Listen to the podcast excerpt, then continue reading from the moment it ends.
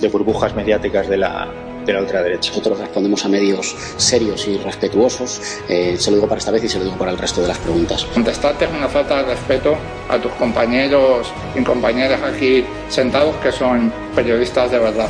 Si no et sap greu, nosaltres no donarem joc a, als mitjans ultradretans espanyols. Usted tiene todo el derecho a hacer las preguntas y yo tengo todo el derecho a no contestárselas. ¿Por qué no puede responder? Al final los españoles le pagamos sus sueldos. Vamos a contestar a la extrema derecha, gracias. Ah, no. Ni cobrando un sueldo que pagamos todos los españoles y un medio No vamos a contestar a la extrema derecha. La pregunta es ¿qué hace usted aquí? Yo condeno que se den siempre informaciones falsas. Muchas gracias. Ha sido estupendo. Lo dice la fiscalía, no lo digo. Eh, no, no. Lo que sí que me sorprende es que un representante de un canal de YouTube esté aquí. Cobra más de 125.000 euros al año en esta Cámara, estoy acreditado en este medio de comunicación, estoy igualmente legitimado de mis compañeros, a pesar de que usted prometió que iba a abandonar el Congreso, lo único que se le pide es que ya que cobra un sueldo público de todos los españoles, conteste a un periodista debidamente acreditado en un tema de reciente actualidad. Muchísimas gracias. No participamos de burbujas mediáticas de la ultraderecha.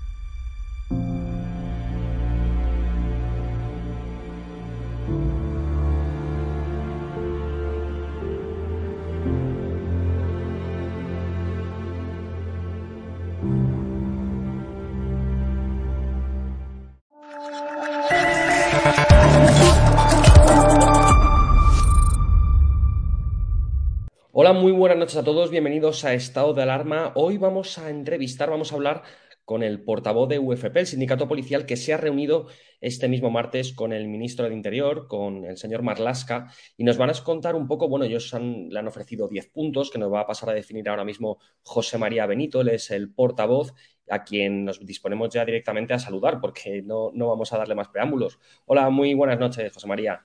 ¿Qué tal? Buenas noches.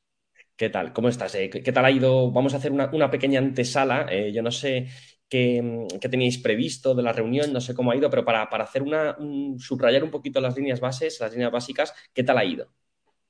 A ver, las entrevistas con el ministro siempre han sido cordiales. El ministro es una persona muy cordial, eh, conoce perfectamente desde su, desde que era, desde que era juez de la Audiencia Nacional y que ha tratado con, está acostumbrado a tratar con policías, guardias civiles, pues nos conoce perfectamente y en ese sentido la entrevista ha sido muy cordial.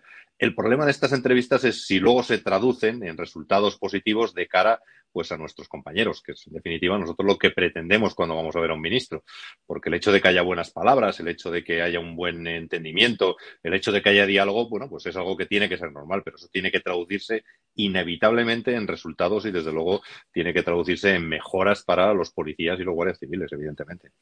Antes de entrar a, a hablar de la reunión, desde que este señor es ministro, desde que el señor Marlasca es ministro, ¿cuántas veces os habéis sentado con él?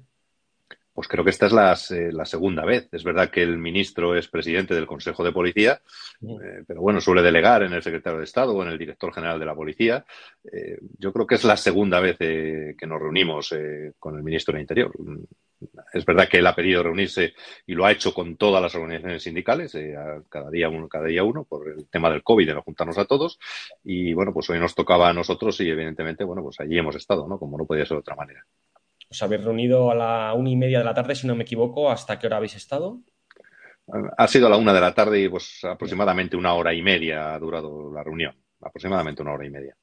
Y José María, cuéntame, que mm, entiendo que se la habéis solicitado vosotros esta reunión o era simplemente pues. No, no, no, ha sido una reunión, no, no, ha sido una reunión a petición del ministro.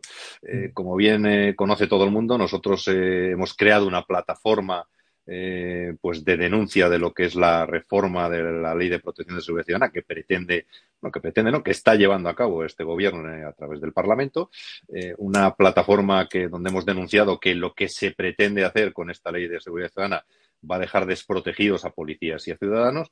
Y bueno, pues yo entiendo que el ministro de Interior le ha preocupado nuestra crítica, le ha preocupado nuestra organización eh, y cómo estábamos organizados en torno a esta a esta plataforma y a esta denuncia de lo que era esta reforma y ha entendido que tenía que llamarnos pues seguramente para darnos alguna explicación, que es lo que ha hecho hoy, aunque bueno, ahora comentaremos, tampoco nos ha convencido demasiado de las bondades de la nueva reforma, ¿no?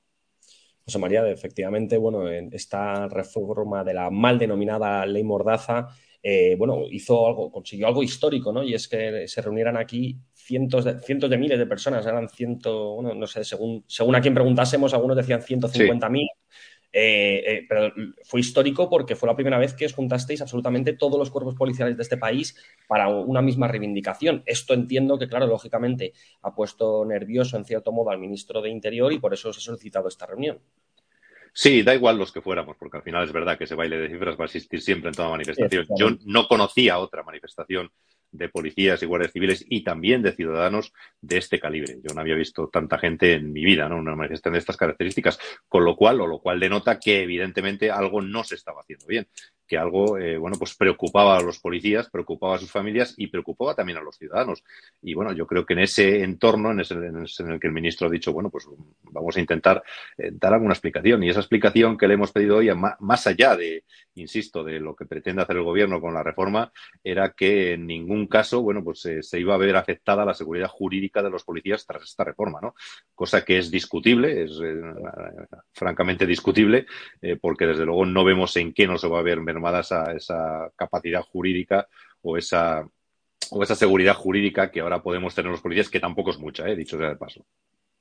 Claro, porque eh, realmente es todos los puntos que, que, ellos han puesto, pues lo del tema de facilitar que se pueda grabar a un agente de policía, aunque creo que es importante saber que ya se podía grabar a un agente de policía, pero bueno, facilitar todo esto, el tema, de, el tema de las sanciones, el tema de que al final, yo no sé, usted que, hablará con agentes de policía desde hace bastante tiempo, em, esta autoridad, yo no sé si es una percepción mía, pero la autoridad policial es una realidad que se está perdiendo. Sí, la autoridad se ha perdido por varias razones. Eh, primero, porque evidentemente no ha habido un apoyo político explícito a la labor policial.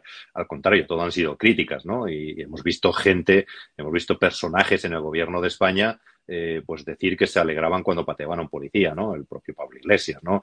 Hemos visto miembros eh, de, ese partido condenados por agredir a policías. Isa Serra, el último que hemos tenido también de, Efectivamente. Eh, quiero decir que es que, claro, cuando eso sucede desde el gobierno o desde partidos que apoyan al gobierno, claro, ¿qué vas a esperar del ciudadano que al final, pues, eh, no del ciudadano de bien, hablo del ciudadano guion delincuente, ¿no? Pues que al final ve que hay cierta barra libre y que, bueno, pues que si quienes están gobernando permiten hacer esto y lo hacen, pues evidentemente pues es que eh, algo se puede hacer. Eso por una parte. Por otra parte, es verdad que tampoco hemos tenido un apoyo muy explícito de los jueces. Es que hemos visto cómo aquí agredir a un policía se saltaba con una multa de 50 euros, ¿no? Y eso, pues, ¿qué pasa? Pues que al final la impunidad, pues también se, se corre como la pólvora y la gente que, insisto, no quiere a la policía, tiene problemas con la policía porque son delincuentes, pues al final ven que no pasa nada por, por ejemplo, agredir a un policía, ¿no? Claro, todo eso ha hecho que se menoscabe cabe no solo ya la autoridad, sino pues eh, incluso eh, en ocasiones también pues eh, la profesionalidad de los policías, que sigue siendo y sigue estando intacta, pero qué duda cabe que ahora la actuación policial pues hay que andar con mil ojos, hay que andar con pie de plomo de no equivocarte pues para evitar ciertas críticas, para evitar pues que se produzcan agresiones, para evitar que se produzcan también, como no, y lo hemos visto en el, mientras el estado de alarma con la entrada a algunos domicilios, pues el procesamiento incluso de, compañeros que estaban, yo creo que realizando su, trabajo perfectamente, ¿no? Claro, si a todo eso le añadimos, pues eh, eh, y esto es una anécdota lo que voy a contar, pero es que es así, ¿no? Eh, que en las redes sociales, tanto de policía como Guardia Civil, pues vemos a compañeros pues eh, en unas en los TikTok y en estas historias ahora tan modernas, pues haciendo cosas que desde luego no están, yo creo, reservadas para la policía, haciendo en definitiva y a nuestro juicio en muchas ocasiones el tonto, pues es evidente que el respeto que nos pueden tener los ciudadanos que no nos respetan habitualmente, pues es evidente que va a ser menor. José María, cuando os habéis sentado con el señor Marlasca y les habéis expuesto este tipo de preocupaciones, entiendo que su, una cosa es obviamente lo que diga y otra lo que va a hacer, pero su postura de cara a vosotros ha sido de comprensión. Su postura ha sido de comprensión, su postura ha sido de apoyo, su postura ha sido de decir yo conozco bien a la policía, conozco bien a la Guardia Civil y van a contar siempre con todo mi apoyo. Pero insisto, es que eh, una cosa son las palabras y otra cosa son los hechos. Y de las palabras a los hechos, pues es evidente que hay una distancia muy importante, ¿no? Y es verdad que este ministro, pues no se ha opuesto. Yo no le he visto oponerse a esta reforma, por ejemplo, de la ley de, seguridad ciudadana. Tampoco le he visto, ¿no? Por ejemplo, eh, pues eh, o no le hemos visto, pues cómo cuando sucedía algún hecho desgraciado contra algún policía, pues salir en su defensa o salir criticando a quienes agredían a la policía. No, se ha callado simplemente. Y el problema al final, de esto, perdón, un, inciso rápido, el problema yo creo que de, todo esto al final es que hay, bueno, parece que si defiendes a la policía ya perteneces a un partido político o, parece, o parece que estás dentro de un espectro de la derecha política y yo creo que eso es lamentable y por supuesto que ese es el miedo ¿no? que tiene el señor Marlaska a salir a condenar este tipo de hechos, que no se le relacione con la derecha. Ya, pero eh, e-, ese es el problema, ese es un problema fundamental. Es verdad que aquí, eh, cuando hablamos de España, cuando hablamos de patria, cuando hablamos de Estado, cuando hablamos de policía, cuando hablamos de instituciones del Estado, parece que defender eso pues es alinearte con un determinado sector político, cosa que no es así. Pero es que él es el ministro del Interior él es que, es, que él es el jefe de los policías y de los guardias civiles, no de los médicos o no de otro tipo de profesiones o de otro tipo de, actividades. Es que es el jefe de los policías y de los guardias civiles. Y por lo tanto, si tu jefe máximo político no te defiende, ¿de quién vamos a esperar esa defensa? ¿no? Esa es la, paradoja de todo esto. Y entonces, al final, José María, ¿en qué ha quedado la cosa? ¿Vosotros qué, qué le habéis pedido, digamos? Mira, nosotros hemos tratado varios aspectos. Eh, pues hemos hablado de la ley de seguridad ciudadana. Eh, también es verdad que le hemos dicho que, eh, bueno, pues la gente que está, por ejemplo, trabajando en el campo de Gibraltar y en Cataluña en unas condiciones, yo creo que bastante pésimas, ¿no? De, falta de gente. La gente no quiere ir al campo de Gibraltar, los policías no quieren ir a Cataluña y, no vamos a decir por qué, porque todo el mundo se puede imaginar perfectamente por qué, ¿no?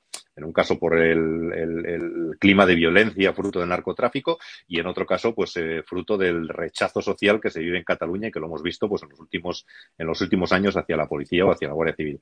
Eh, y le hemos pedido pues que em, para incentivar que la gente allí trabaje, trabaje a gusto y vaya destinada, le hemos pedido que incremente pues eh, o, que cree un complemento retributivo para incentivar que la gente pueda trabajar y pueda trabajar dentro de sus posibilidades eh, pues lo más a gusto posible pues en esas zonas, ¿no?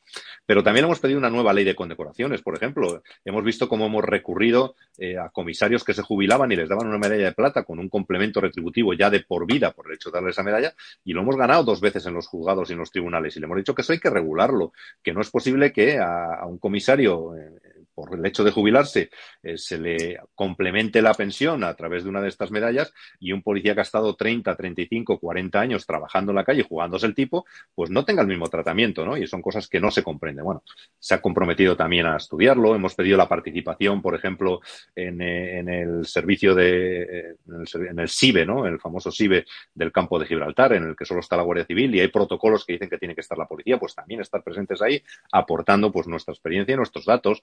Eh, también le hemos dicho que por qué nos ha entregado eh, a la policía eh, pues algo tan sencillo como las pistolas Taser, como los chalecos que, todos necesitamos.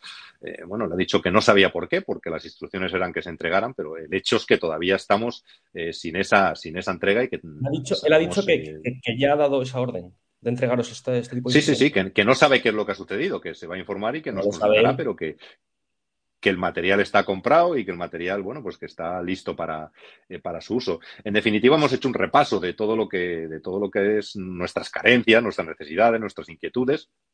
E insisto, reunión cordial, eh, reunión muy, pues eso, muy de, guante blanco, pero al final no sé si eficaz o ineficaz. El tiempo lo dirá, evidentemente, ¿no? Pero bueno, pues eh, eso es lo que hemos hecho. Pero habéis salido convencidos, o sea, al final entiendo que ya habéis tenido una primera reunión, ya sabéis más o menos de qué pie cojea o deja de cojear el señor Marlasca. Eh, ¿Con qué sensación habéis salido de esta reunión? ¿Con positiva? ¿Os lo creéis? ¿Confiáis en él?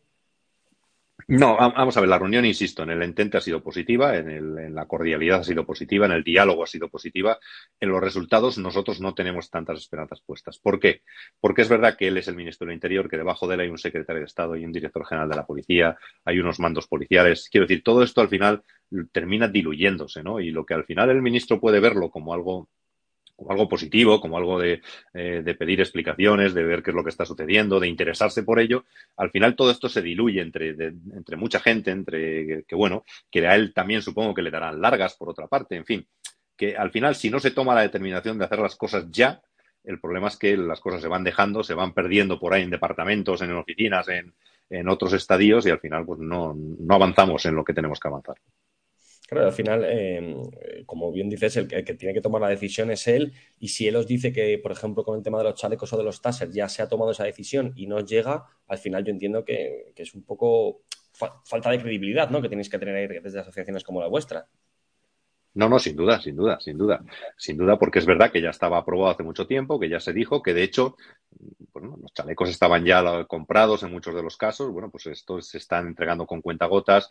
Estamos teniendo problemas también eh, a la hora pues, de, de, la entrega de las eh, famosas eh, pistolas Taser que son necesarias para la labor policial. Es decir, eh, hemos visto en los últimos días como dos personas han fallecido por disparos de la policía eh, porque no se ha podido repeler agresiones de otra manera, porque no disponíamos de otro material diferente que no fuera la pistola reglamentaria. Y al final, cuando eh, está en juego la vida del policía o de la vida de personas eh, que están en el entorno de una persona que está agrediendo, es evidente que la policía tiene que actuar. Pero claro, hay otras armas no, no tan letales, no tan lesivas, que se podían estar utilizando sin causar el perjuicio que, que causa pues, un arma de fuego, evidentemente. No sé, José María, si ahí vosotros habéis notado algo de diferencia respecto a la comunicación que teníais con el Ejecutivo, en este caso de, del señor Mariano Rajoy. ¿O es más o menos lo mismo? Bueno, vamos a verla. No, no, no, no, no, no, no. La verdad que, a ver, nosotros desde el punto de vista institucional, es verdad que ha habido la misma, eh, pues, eh, el, el, mismo entente cordial con un equipo como con otro. Es verdad que estamos hablando de, eh, de organizaciones sindicales, estamos hablando de ministerios o de Dirección General de la, de la Policía, donde evidentemente, bueno, pues esa relación tiene que existir, existe y va a seguir existiendo, gobierne quien gobierne. Sí que es verdad eh, que nosotros eh, con el ministro anterior, eh, con el secretario de Estado anterior o con el director general de la policía anterior, es verdad que eh, el diálogo era mucho más fluido de lo que es ahora, ¿no? Eh, nosotros teníamos un problema y acudías a, la, a quien tenías que acudir, que sabías que te lo podía resolver y bueno, podíamos discutir y te lo resolvería o no te lo resolvería, pero sabías a quién acudir, sabías lo que le tenías que decir y bueno, sabías al final el resultado inmediatamente. Aquí, insisto, aquí se pierde mucho pues en, en que yo no sé si eh, no se sabe quién tiene que tomar determinadas decisiones o alguien no se atreve a tomarlas, pero claro, aquí vamos, pues eso, de, parecemos, valga la expresión, los típicos funcionarios, ¿no? De llamando de puerta en puerta sin saber quién tiene que resolver un problema. ¿Y tú crees que esto se debe al final a, que lamentablemente se mete la política en estos casos? Porque, como bien decimos, pues bueno, entiendo que para la izquierda como que está mal visto eh, juntarse o hablar más con la policía o, simplemente hacerles caso en las reivindicaciones que ellos tienen, que son los que están jugándose la vida cada día por, todos nosotros. Mira, sinceramente, yo creo que esto se debe a que el, el gobierno actual eh, se encuentra en cierta medida hipotecado. Es decir, depende de unos apoyos que le están exigiendo determinadas cuestiones que, evidentemente, eh, en circunstancias normales este gobierno no habría cedido, pero que en estas circunstancias no le queda más remedio. Y lo digo porque lo sé, lo digo porque lo sé, porque nosotros, yo he estado reunido eh, con el Grupo Parlamentario Socialista hablando de la Ley de Protección de Seguridad Ciudadana y lo que nos han manifestado es que había determinadas cuestiones que habían tenido que aceptar en base y en virtud de esos pactos de gobierno que tienen con otros grupos políticos. Quiero decir, es que las cosas varían mucho de estar gobernando eh, pues con la tranquilidad que te puede dar, pues estar apoyado por partidos eh, democráticos, podríamos decir, que estar apoyado por otro tipo de partidos que, desde luego, como hemos visto en, y lo hemos comentado antes, con determinadas actitudes, incluso condenas, pues son gente que odian a la policía y odian la labor policial y, por lo tanto, bueno, pues es complicado trabajar así. O sea, es cuando es muy fuerte que te digan directamente, que lo reconozcan directamente, aunque es una evidencia, pero bueno, no deja de ser impactante un poco que, que os lo digan ya directamente. No se referían a un partido político en general, ¿no? Decían que, bueno, que están hablando con otros, que no... No, no, se referían, Claro, se referían a los pactos de gobierno que tienen establecidos, ¿no? Pero bueno, todos sabemos también por quién han venido la mayoría de enmiendas, ¿no? Que han sido Partido Nacionalista Vasco y Unidas Podemos, ¿no? Con lo cual tampoco hace falta ser muy, muy perspicaz para saber de dónde venían eh, determinadas reformas o determinados impulsos a esta reforma de la ley. Lo que tiene que ser muy fuerte, José María, porque yo conozco a un montón de policías, incluso amigos míos, que bueno, pues que son eh, reconocidos socialistas, incluso gente de izquierdas, y yo no sé en tu caso si tú tienes la oportunidad de hablar con estos agentes, que insisto, que hay muchos agentes que por supuesto, como en toda la sociedad, pues tienen cada uno sus ideales, que gracias a Dios vivimos una democracia y podemos pensar lo que nos haga auténticamente de las narices. Eh, cuando esta gente, claro, ¿salió también el otro día a manifestarse contra el gobierno o se quedaron en casa este tipo de personas? No, no, salieron, salieron. Yo creo que aquí eh, esto ya no es una cuestión ideológica, eh, ni siquiera política. Esto es defender tu trabajo, defender tu familia y defender, pues eso, tu, posición en la sociedad. Es que no se trata de otra cosa, ¿no? Quien vea en esto algún eh, cariz político, como ha querido ver el propio gobierno, diciendo, bueno, pues es que a la manifestación también fueron los de Vox o los del Partido Popular o los de Ciudadanos. Bueno, yo se lo recordaba también a los socialistas en, en esa reunión, ¿no? Digo, pero es que nosotros cuando gobernaba el Partido Popular y nos manifestábamos, los, la gente del Partido Socialista iba a nuestras manifestaciones. Por lo tanto, yo, esto lo entiendo como un juego político donde cada uno evidentemente busca lo que busca, pero que aquí nosotros lo que defendíamos eran nuestros derechos, nuestra posición y desde luego las garantías de los policías y de los ciudadanos, en definitiva. De que se han sumado partidos eh, eh, que a vosotros no os han gustado. Bueno, pues eh, como pasa cuando nos manifestamos y está gobernando pues el Partido Popular, ¿no? Que el Partido Socialista se une y tampoco le gusta al Partido Popular. Entra dentro del juego político y, no requieren más comentarios. Lo que nos ha molestado es que les haya sentado tan mal ¿no? al Partido Socialista. Claro, porque eh, en algún momento se han llegado a decir algo parecido a, a ver, si fuera por nosotros sí, pero es que no podemos. No, no, no, no, no, no, no han dicho eso. Pero claro, cuando, cuando te dicen, Claro, pero no, no han dicho eso, pero claro, cuando te dicen que determinadas enmiendas que se van a introducir eh, o que se han introducido en la ley eh, forman parte de ese pacto político de apoyo de determinados partidos al gobierno, ya te lo están diciendo todo, ¿no? Yo creo que no hace falta pedir más explicaciones, ya está suficientemente explicado. José María, em, queda ya, digamos, entiendo que si habéis tenido solo dos reuniones con el gobierno hasta ahora, entiendo que no sé si os quedará alguna más hasta que antes de que termine la legislatura. ¿Vosotros esperáis volveros a sentaros con el señor Marlasca? sí, claro, claro. ¿no? Sí, sí, sí. Sí, sí, sí. Eh, evidentemente, insisto, las relaciones institucionales tienen que seguir existiendo. Han sido dos veces, pueden ser cuatro, cinco, seis, depende cómo evolucionan los acontecimientos y de lo que suceda en nuestro país, pero evidentemente nosotros no tenemos, no, o sea, no, quiero decir, no, no hay ninguna, ningún problema en sentarnos con el señor Marlasca, con el grupo parlamentario socialista, con, con cualquier eh, miembro del gobierno que requiera nuestra presencia para explicarle, en definitiva, nosotros no nos dedicamos a la política, para explicarle qué es lo que piensan los policías, qué es lo que los policías eh, creen que se debería hacer eh, y, desde luego, cómo se pueden mejorar las condiciones de los policías que trabajan día a día en la calle en unas condiciones que, desde luego, no son las mejores. Además, eh, José María, una de las reivindicaciones históricas de la Policía Nacional era el tema de la justicia salarial. Eh, de hecho, salieron sindicatos directamente prácticamente con ese nombre. Eh, yo no sé en ese, aspecto cómo está el asunto ahora mismo en el tema de las negociaciones con, el Ministerio, con el Gobierno.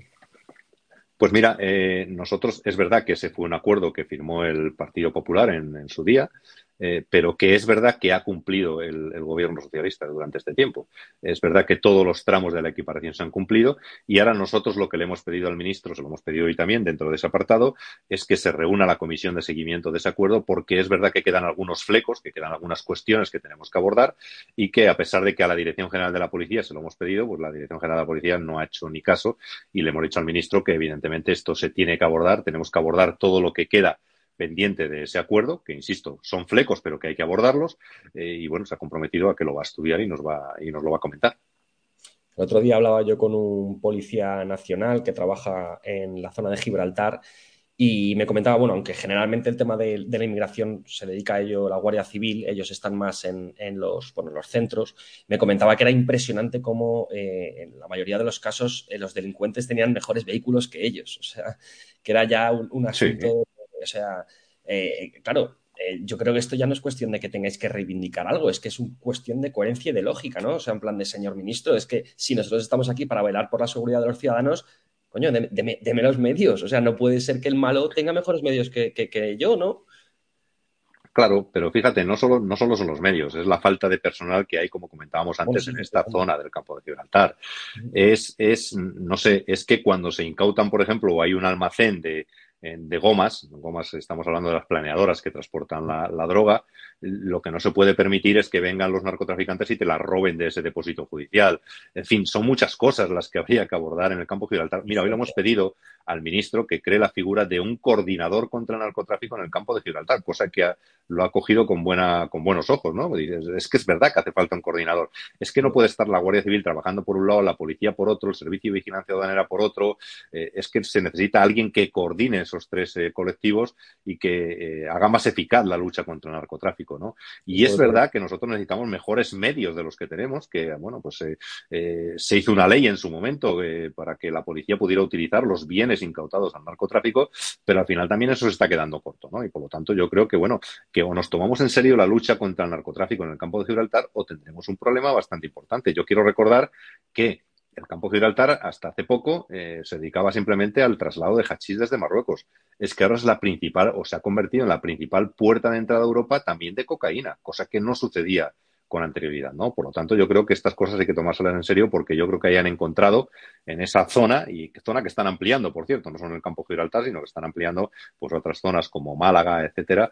Eh, bueno, pues hay que tomárselo en serio porque si no, al final tenemos un problema importante en nuestro país.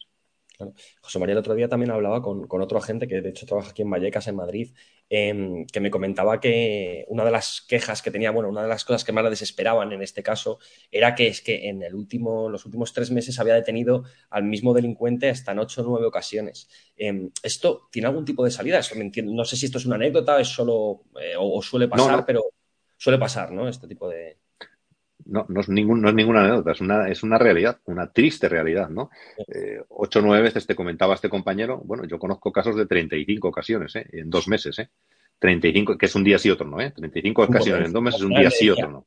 Claro, es que esta gente me decía, es que yo ya me siento, me siento idiota ante el delincuente que se está, se está riendo en mi cara mientras le estoy deteniendo, porque me dice, pero sí, deténme otra vez y me da igual si mañana voy a estar, o sea, es que ese es el problema, ¿no? Cuando, cuando los delincuentes ven que existe esa impunidad, es decir, que tú, a ti te detienen hoy, te detienen mañana, te detienen al día siguiente, y todo lo más que haces es pasar una noche, con, en, el mejor de los casos, ¿eh? en comisaría, que pasas a disposición judicial y que quedas en libertad, es evidente que al día siguiente vas a hacer lo mismo. ¿Por qué? Porque tú estás sintiendo que hay impunidad, que no, te, que no pasa nada por hacer lo que estás haciendo. Y ese es el problema de la multireincidencia, es que no se está castigando la multireincidencia como está previsto. Y bueno, pues eh, ese ya no es un problema de la policía, la policía está haciendo su trabajo. Y estoy convencido que los jueces también, ¿eh? Lo que pasa es que igual no tienen o no cuentan con las herramientas necesarias eh, para abordar el problema de la multireincidencia. No lo sé cuál será el problema. El caso es que no se puede consentir. Que pueden estar 48 horas como máximo en el calabozo, ¿no? 72 horas. Lo que sucede es que, claro, a ver, 72 horas máximo, pero no quiere decir que se tengan que agotar las 72 horas. Quiere decir que si a las 3 horas tú has hecho ya las diligencias que tenías que hacer sobre ese caso, le tienes que pasar a la disposición judicial. Y puede ser a las 3 horas, a las 12, a las 24 y máximo 72. Nunca se agota o casi nunca se agota si no es un caso muy complejo ese periodo, ¿no? Y por lo tanto, bueno, pues eh, ellos también lo saben y saben que inmediatamente van a pasar a la disposición judicial y en la mayoría de los casos quedan en libertad. Y ahora encima, eh, con esta nueva ley de inseguridad ciudadana, vamos a decir, en caso de que, por ejemplo, luego les tenéis que devolver al lugar del origen de donde han estado denunciados y luego encima, si no se identifican, ¿cómo es eso? Si no se identifican, podéis retenerle durante menos tiempo del que podíais hasta ahora. Sí, eh, máximo dos horas, claro. Eh, nosotros que estamos en este, en este colectivo que hemos eh, creado con guardias civiles también, ellos dicen, hombre, esto te pasa en un pueblo por ahí perdido y ya me dirás tú, sin medios adecuados, cómo trasladamos a una persona en, hacemos todas las gestiones de identificación en dos horas y le devolvemos otra vez a ese, al lugar donde, donde al final le hemos, le hemos detenido, ¿no? Yo, fíjate, en la reunión que, que tuvimos con el Grupo Parlamentario Socialista, yo le decía, mira, muchas de estas cosas se evitarían con dinero, es cuestión de inversiones. Es decir, si cada vehículo policial de la policía de la Guardia Civil tuviera los medios técnicos adecuados como para poder identificar a una persona igual que los tenemos en comisaría, se acababa el problema. Ni dos horas ni media, se le identificaba en el acto y se acababa el problema, ¿no? Bueno, pues eso es un poco lo que, lo que estábamos, eh, en lo que estamos planteando ahora mismo, ¿no? Luego también un poco coordinación ¿no? entre comunidades autónomas, que creo, tengo entendido también por alguna queja que haya recibido algún guardia civil, o sea, de algún policía que, es un jaleo en ocasiones, depende de la comunidad autónoma, si este delincuente es de, no sé si es País Vasco o no recuerdo bien, que luego tampoco es tan fácil el tipo de identificación, ¿no? Claro, es que hay, que hay que tener en cuenta que el País Vasco y Cataluña eh, tienen su propia policía integral, ¿no? Es decir, eh, bueno, pues eh, que son policías integrales, en muchos de los casos con bases de datos diferentes, donde, bueno, pues es muy, muy complicado eh, trabajar, ¿no? Y aquí se complica el trabajo, pero bueno, eh, eh, esto, esto yo siempre digo lo mismo. Al final, quien tiene que resolver estos problemas es la gente a la que le, le pagamos para que lo resuelvan, ¿no? En el Ministerio, en la Dirección General de la Policía o de la Guardia Civil, en el Gobierno, donde sea. Pero estos problemas los tienen que resolver y no cargar siempre sobre los que estamos trabajando en la calle en las peores condiciones posibles. Pues eh, José María Benito, eh, portavoz de UFP de Sindicato Policial, os habéis reunido hoy con el señor Marlasca. Muchísimas gracias por atendernos apenas unos minutos después de esta reunión y por decirnos un poco cómo, ha ido. Espero que, aunque no hayáis salido con esta buena sensación, que por lo menos os haya escuchado y que a ver si hay algún tipo de avance. Y si no, pues bueno, pues eh, lo mismo vuelvo a repetir. que muchísimas gracias por estar siempre ahí, a todos los agentes de la Policía Nacional, a todos los agentes de la Guardia Civil y de las fuerzas de cuerpos y cuerpos de seguridad del Estado, porque al final yo es lo que decía un poco el otro día en la manifestación de aquí de Madrid, que también estuve, que no es cuestión solo de proteger a los policías, es que leche, es que es protección a todos los españoles, y ya no es cuestión de la protección policial, es que, por supuesto es lo prioritario porque son ellos los que se juegan la vida, pero es que, es que en, el fondo los afectados al final vamos a ser todos y cada uno de nosotros, todos los españoles. Así que bueno, lo dicho, José María, muchísimas gracias por atendernos y esperemos verte por aquí pronto. Muchas gracias a vosotros, un abrazo. Y a todos ustedes, muchísimas gracias por seguirnos, por seguir en estado de alarma eh, y dar todo nuestro apoyo. Espero que ustedes también lo estén dando a todas las fuerzas y cuerpos de seguridad del Estado, que como nos decía ahora el señor José María Benito, pues se sienten lastrados por un gobierno social comunista que hace oídos sordos ante sus reivindicaciones. Por ello, más que nunca, tenemos que estar del lado de los agentes y cuerpos, de los agentes y de las fuerzas y cuerpos de seguridad del Estado, de los agentes de la policía, de los agentes de la Guardia Civil y sobre todo, pues eh, reivindicar junto a ellos que por lo menos se cumpla con lo prometido y que por lo menos se les otorguen los medios para que puedan seguir defendiéndonos. Muchísimas gracias a todos por seguirnos. Viva España, viva la libertad de expresión.